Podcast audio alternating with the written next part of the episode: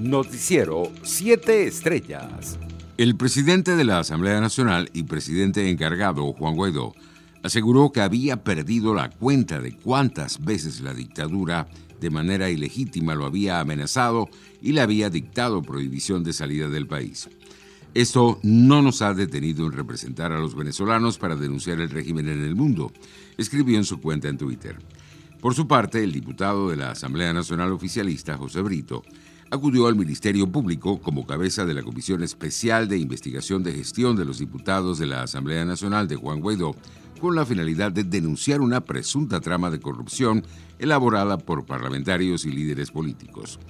Brito pidió al fiscal general designado por la Asamblea Constituyente, Tarek William Saab, imponer una medida de prohibición de salida del país contra los parlamentarios. En otras noticias, la vicepresidenta del régimen, Delcy Rodríguez, confirmó que en las últimas 24 horas el país registró 433 nuevos contagios de COVID-19, de los cuales 426 fueron casos comunitarios y 7 importados. De esta manera, el total de contagios se elevó a 124.958 y el número de fallecidos se ubicó en 1.165.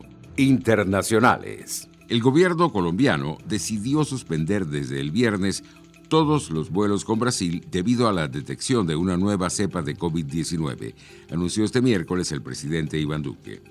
Como medida preventiva y por un periodo de 30 días, mientras se hacen todas las observaciones, se toman las medidas de restricción de vuelos de Colombia hacia Brasil o de Brasil hacia Colombia, dijo el mandatario en su programa cotidiano de televisión.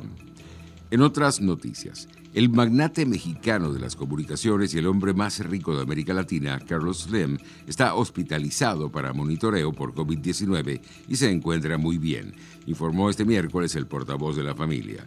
Slim está hospitalizado solo para monitoreo y está muy bien de salud, comentó a la agencia AFP Arturo Elías Ayub, director de Alianzas Estratégicas y Contenidos de América Móvil.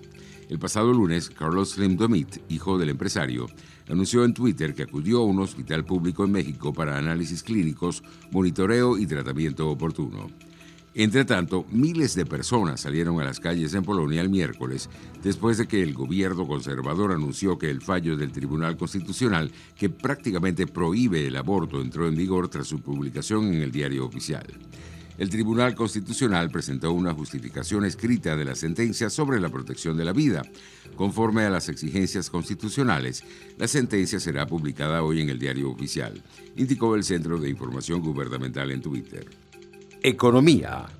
La Reserva Federal de Estados Unidos mantuvo este miércoles los tipos de interés en el mismo rango, cercanos al 0% a la espera de que el inicio de las vacunaciones contra la COVID-19 tenga un impacto positivo en la actividad comercial y el mercado laboral del país.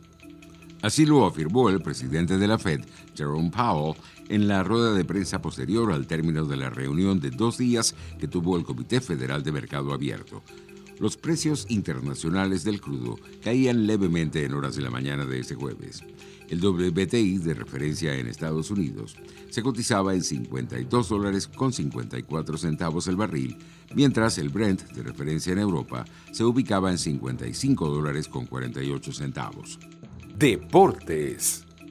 El equipo de las Águilas Ibaeñas fue abanderado hoy por el presidente dominicano Luis Abinader, previo a su participación en la Serie del Caribe de Mazatlán, México, aunque el club desconoce si algunos de sus jugadores estelares podrán hacer el viaje tras dar positivo para COVID-19.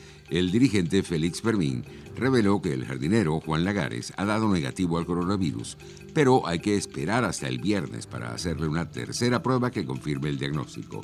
Las Águilas viajarán a Mazatlán el sábado venidero, un día antes del inicio de la Serie del Caribe, que se extenderá hasta el 6 de febrero.